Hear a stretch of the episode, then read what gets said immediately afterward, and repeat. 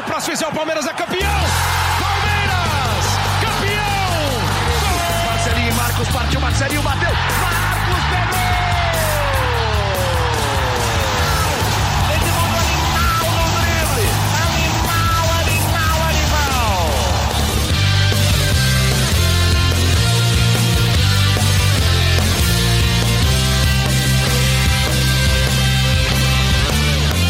Fala, torcida palmeirense, aqui é o Henrique Totti, começa a edição 83 do GE Palmeiras, o podcast semanal sobre o Verdão no GE. Nesta edição a gente vai falar da vitória sobre o Vasco, dos destaques individuais, de Abel Ferreira, de reforços e dos desfalques. Tem muita coisa para a gente debater e para isso eu tô aqui com o Fabrício Crepaldi, o Zé Edgar, o Bruno Diniz, setoristas do Verdão. E a gente vai começar falando dos desfalques do Palmeiras. É, o time do Abel Ferreira vai jogar contra o Ceará nesta quarta-feira pela primeira partida das quartas de final da Copa do Brasil, com provavelmente sete desfalques. O Everton, Gabriel Menino, Matias Vinha e o Gustavo Gomes estão em suas seleções. O Wesley e o Felipe Melo estão lesionados. E além disso, o Luiz Adriano também é dúvida. É, amigos, são desfalques de peso, né? Começar pelo Luiz Adriano. É, tem alguma novidade? Zé, Fabrício, Diniz? Olha, primeiramente, boa tarde, boa noite ou bom dia, né? Para o torcedor palmeirense que estiver ouvindo esse podcast. Um abraço a todos, saudade de participar e é muito bom estar de volta. E sobre o Luiz Adriano, cara, é, o Luiz Adriano não sofreu uma lesão muscular e acho que essa é uma boa notícia dentre tantas notícias ruins que o torcedor do Palmeiras teve sobre as questões físicas dos jogadores, né? O Luiz Adriano ele tem uma sobrecarga na, no músculo da coxa esquerda que ele sentiu ontem no, na, na partida de domingo contra o Vasco e ele vai ser reavaliado dia após dia. É, é, é, principalmente para quem acompanha esportes americanos, por exemplo, é, é muito comum né, ter os departamentos médicos de franquias é, colocarem isso, né, que o jogador é avaliado dia após dia, dia após dia, principalmente em questões musculares. E o Luiz Adriano está nesse grupo. Ou seja, é, por exemplo, para a quarta-feira é complicado a gente projetar o time com ele. Uhum. Mas se nas próximas 24 horas ele tiver uma melhora física absurda, com o tratamento que ele já tem feito, já fez hoje de manhã, na, na, na manhã dessa segunda-feira na academia de futebol, ele vai para campo. Então, na terça-feira, véspera da partida, vai ter mais uma avaliação. Na quarta-feira, dia do jogo, vai ter mais uma avaliação. Então, somente dia após dia, o Luiz Adriano vai, vai ter, vai reunir né, a, é, os dados que, que, que, a, que a comissão médica vai reunir para liberá-lo para jogar. Mas é, é, muito difícil fazer uma projeção do Luiz Adriano hoje, por conta desse problema. Porém, diante de todo o cenário até de certa forma catastrófico para essa semana do Palmeiras. Eu acho que a notícia do Luiz Adriano pode até ser considerada positiva, porque uma lesão muscular mais grave poderia tirar o de ação por duas, três ou até quatro semanas, né? E o Palmeiras entra justamente agora numa reta, de certa forma, decisiva da temporada.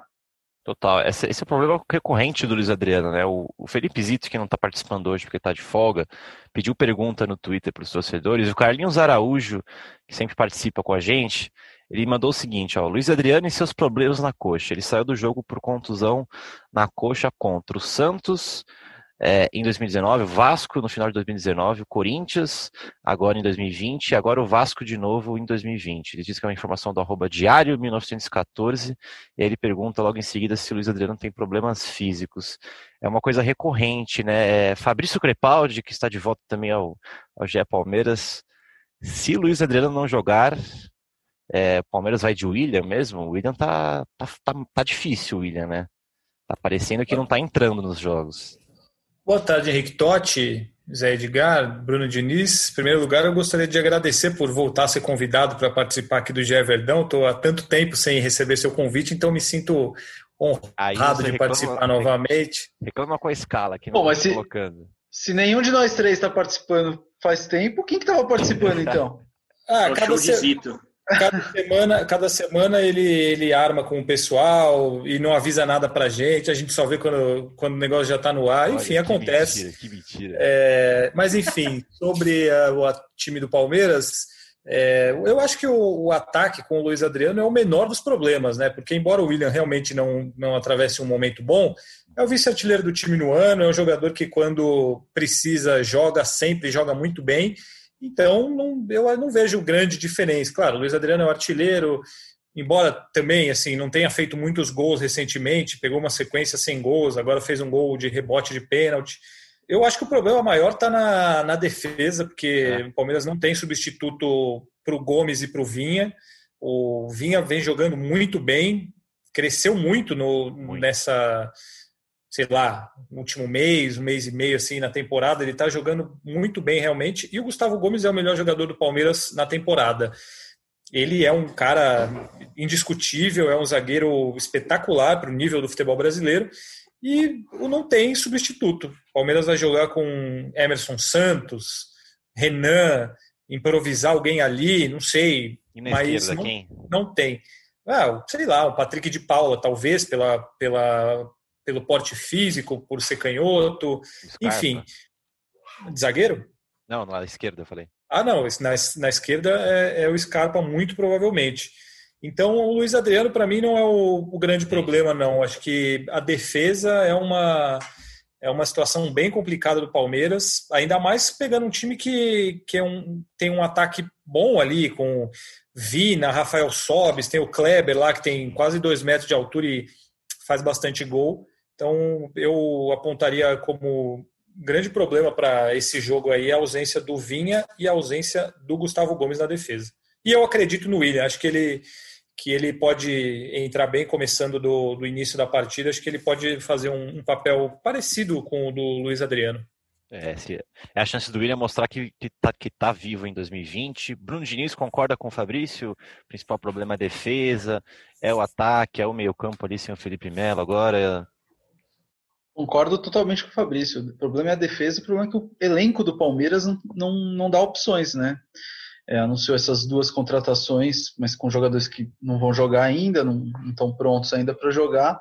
O Palmeiras não tem opção, opções para defesa e não tem opções para o Wesley também. O Wesley, eu acho que é uma, é uma perda irreparável nesse elenco do Palmeiras. Demais. Se a gente for analisar o elenco ali, pelo que ele vinha fazendo a função que era fundamental Palmeiras só tem o Verón ali agora e não tem mais ninguém.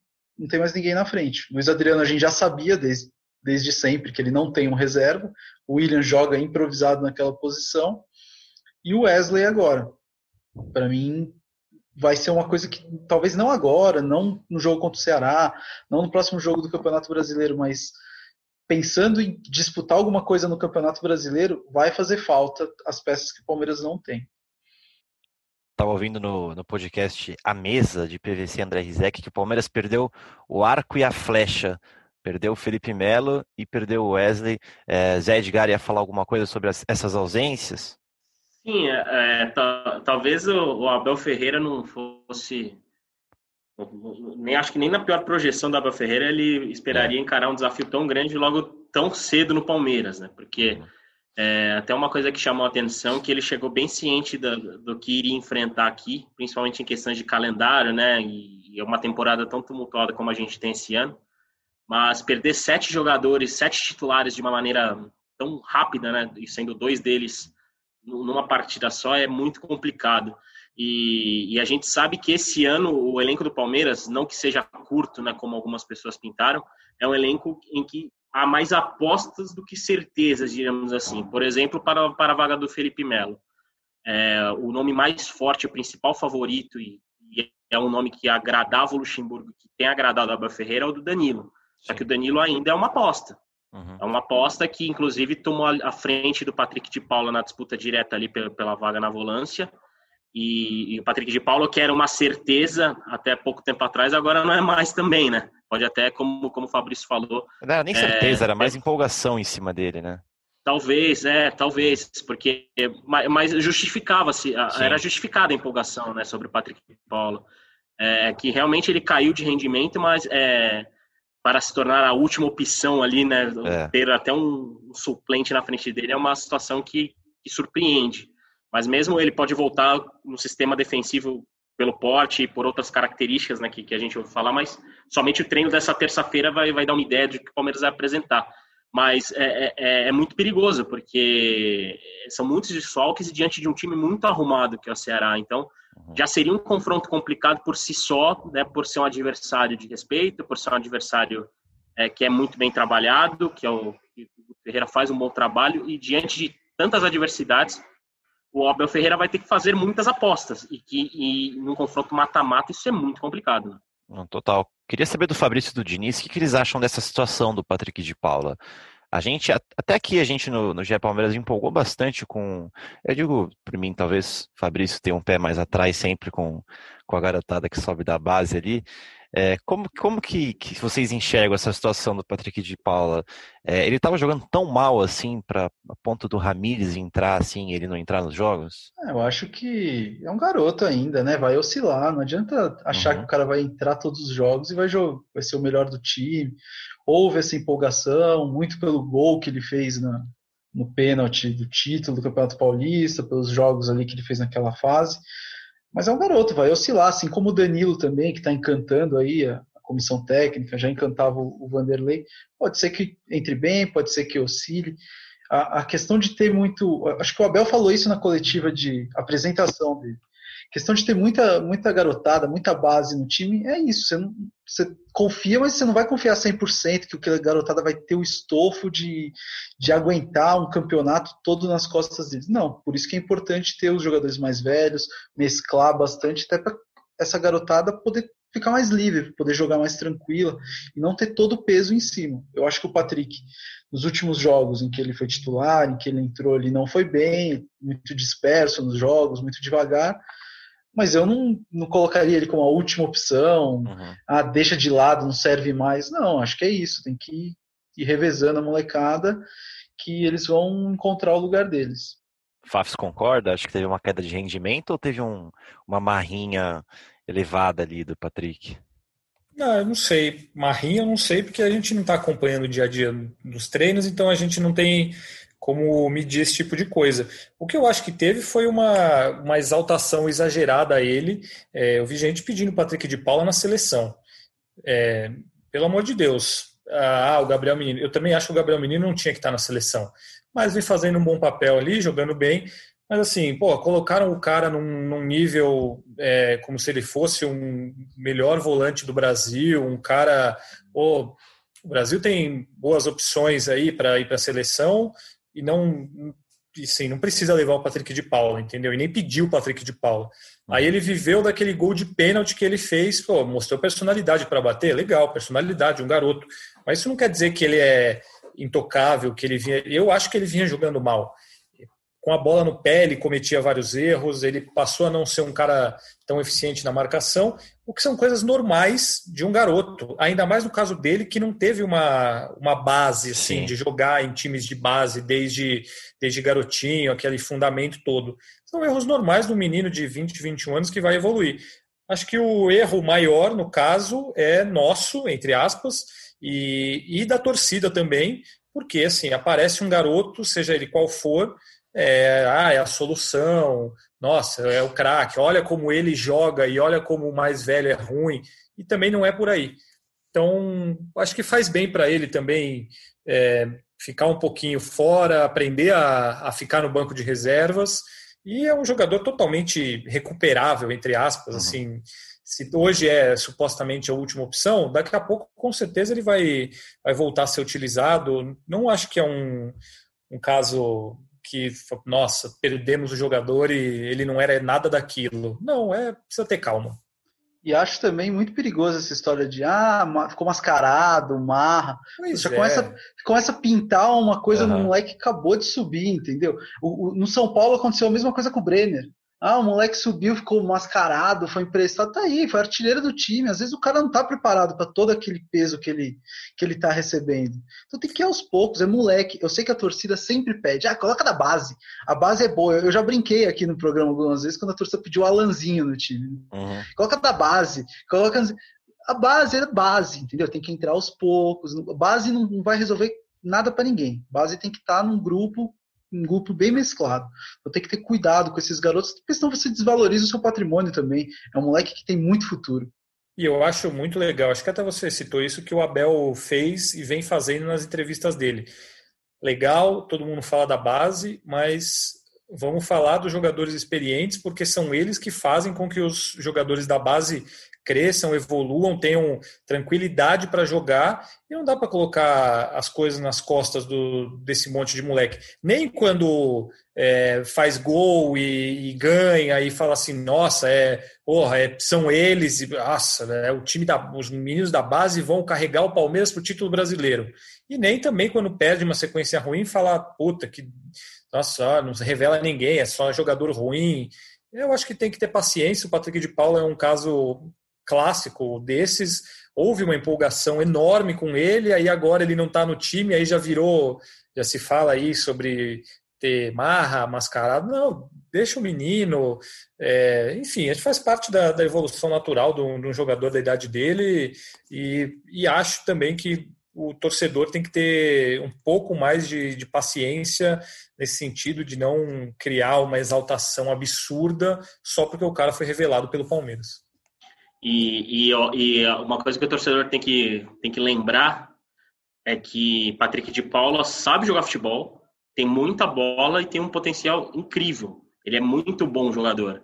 Ele e pode ser um jogador ainda melhor, mas como a gente já, já citou, inclusive, nesse podcast, é jovem e vai oscilar, é natural. Tipo, tempo de maturação de cada jogador varia de, de pessoa para pessoa. Tem caras que conseguem atingir a regularidade mais cedo, tem caras que não vão conseguir atingir a regularidade tão cedo quanto pintava o Patrick de Paulo.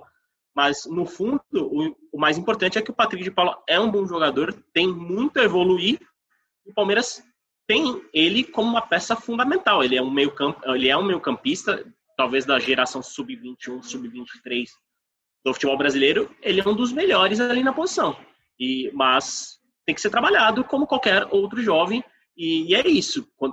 Não vai demorar para ele recuperar o bom futebol, porque bola, no fim das contas, ele tem e tem bastante. Com certeza. É, falando ainda do elenco palmeirense, vamos falar de reforços. A gente está gravando esse podcast na segunda-feira, agora, 16h30, e até que o Palmeiras já anunciou dois reforços. O Verdão anunciou o zagueiro chileno Kusevich, que estava na Universidade Católica, e agora anunciou o outro zagueiro, o brasileiro Alan. Primeiro, o arroba. Alan boa... o quê, Henrique? Alan o quê? Fala sobre Exatamente, calma aí. O arroba Boas do Palmeiras perguntou pra gente como que pronuncia o sobrenome dos caras. O Kusevich é fácil, né? Kusevich, eu imagino. É... Até porque tem origem croata. É, exato. Então é mais, mais tranquilinho. Agora, o Alan, eu vou pedir ajuda pro Bruno Diniz, porque eu sei que ele recebeu um áudio com a pronúncia exata do nome do Alan, que é Alan, na verdade, né? Alan Empereu. Esse finzinho aí é meio francês, né? Pereu. Mas ele é ítalo brasileiro. Pereu, só o, sem o R. Só o, sem falar o R. Não puxa Isso, o R. Pereu, Pereu.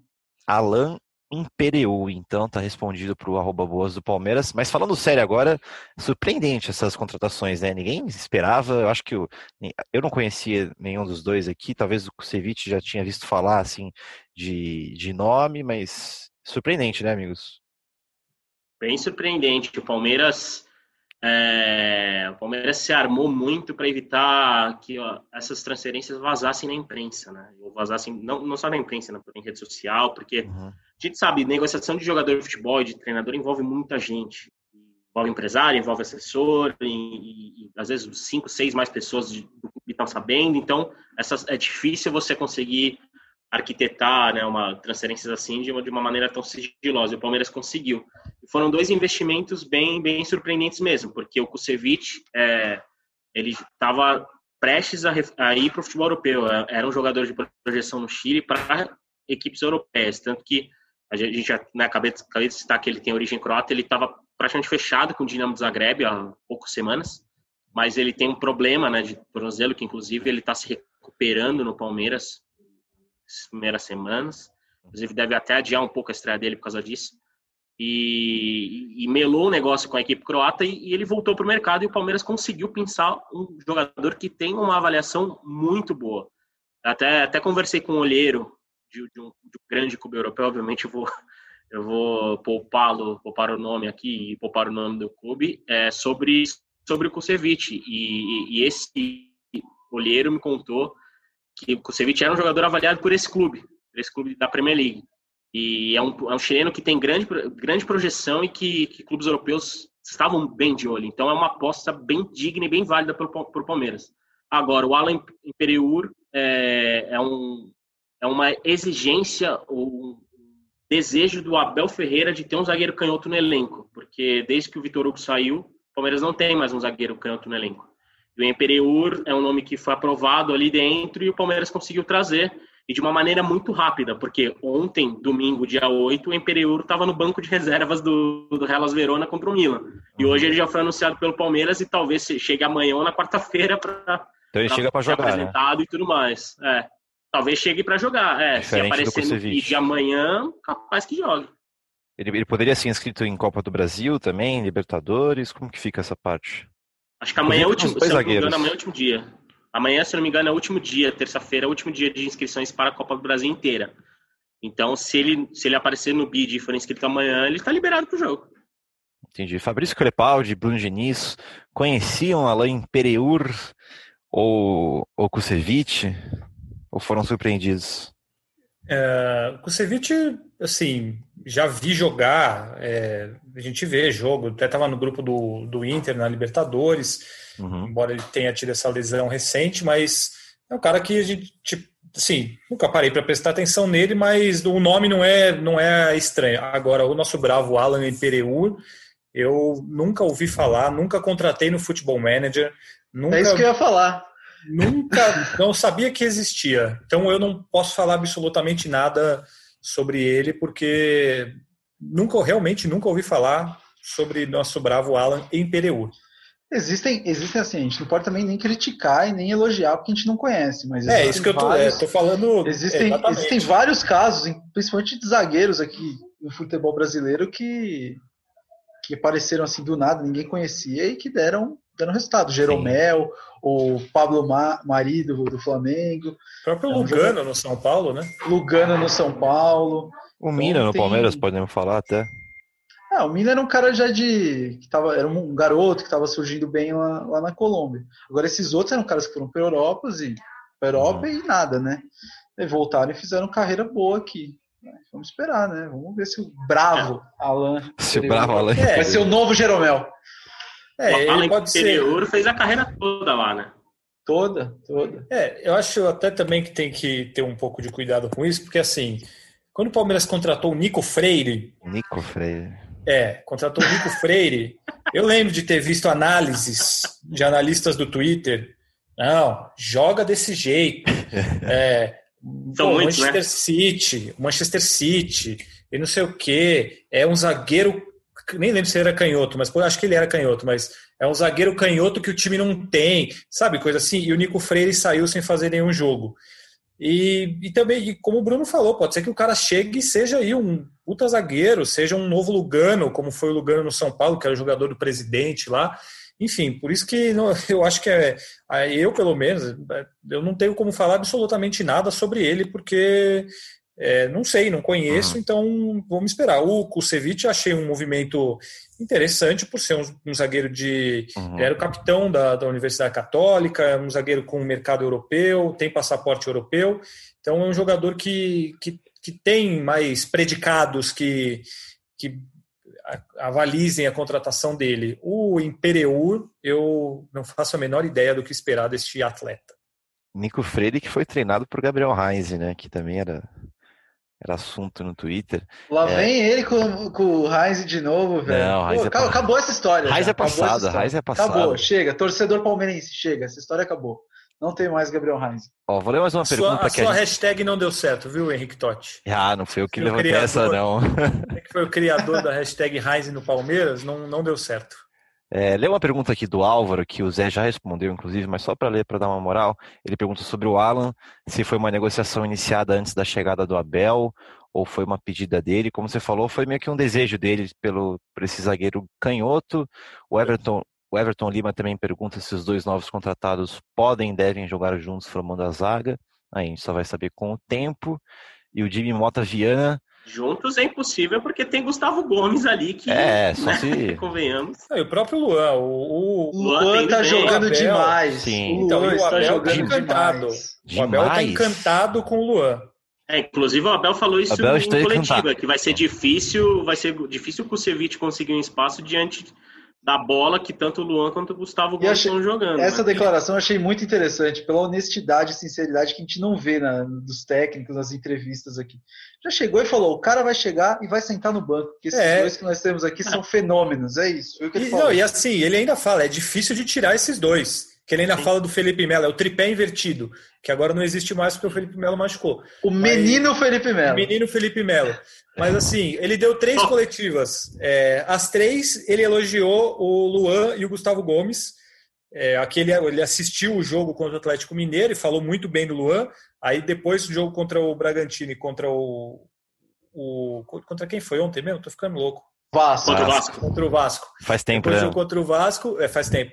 Elogiou Tava fora também, do Brasil, Fabrício. É, é, elogiou e nossa, o cara joga muito e tal. Então ele, pelo menos, ele foi sincero e deixou claro: eles vão chegar e vão sentar no banco. A zaga é essa e eles que aguardem.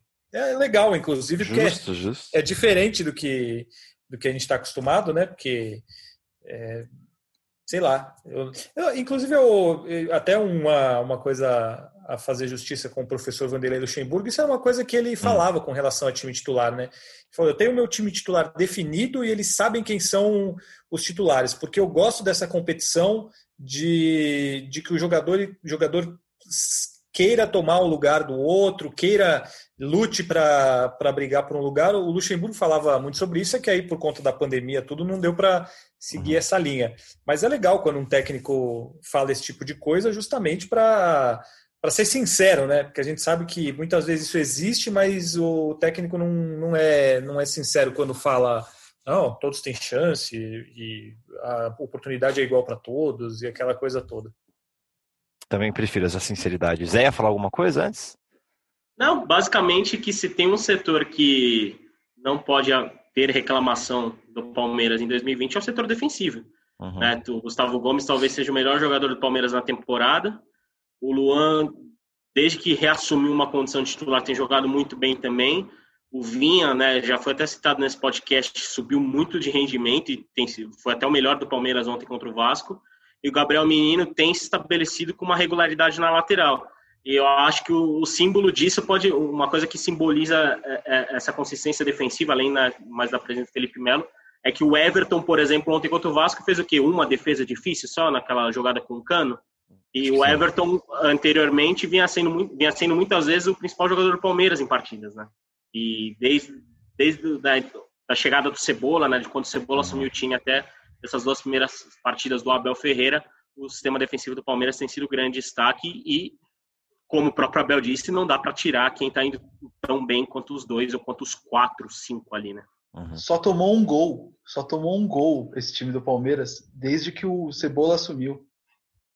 Um gol só, contra quantos, o Bragantino. Quantos jogos, você sabe de cabeça? São oito jogos, são? Não, mas ele, ele tomou dois do Fortaleza. Ah, foi o primeiro jogo, né, o Fortaleza? O primeiro jogo, é. Três, foi, não, é, três gols em oito jogos, então. É isso. Três gols em sete. Oito, oito jogos. É. Acho que é isso aí. Não, de fato. E falando é agora. Muito pouco. É muito pouco. Eu, eu, eu, quando vocês estavam falando, eu estava batendo aqui uma, uma, um provável time titular para quarta-feira. O quê? Um provável time titular para quarta-feira. Ah, tá. tá bom. Vê se, vê se vocês concordam comigo, se é por aqui mesmo, se fariam alguma mudança. É, Jailson, Marcos Rocha, Luan, Emerson Santos, Scarpa, Danilo, Zé Rafael, Lucas Lima, é, Danilo, Zé Rafael e Veiga, Verón, Rony William. É, é, por aí mesmo? Faria mudanças? Errei Tem muito. um outro, um outro perigo aí que é o Jailson, né? É, então. É, é, porque ele tem ficado fora do banco porque o filho ou filha dele está para nascer. E se por acaso a esposa dele entre em trabalho de parto na quarta-feira de manhã à tarde, é possível que ele jogue. Aí joga o Vinícius. É, Justíssimo, então, né, pro Jailson. Ah, sim, né? Pô, o nascimento do, do filho da filha dele é, é justo o cara, é. o cara acompanhar. Então tem essa ainda, porque Pode foram que... dois, não sei se três ou dois jogos que ele já não, uhum. não foi para o banco por conta da.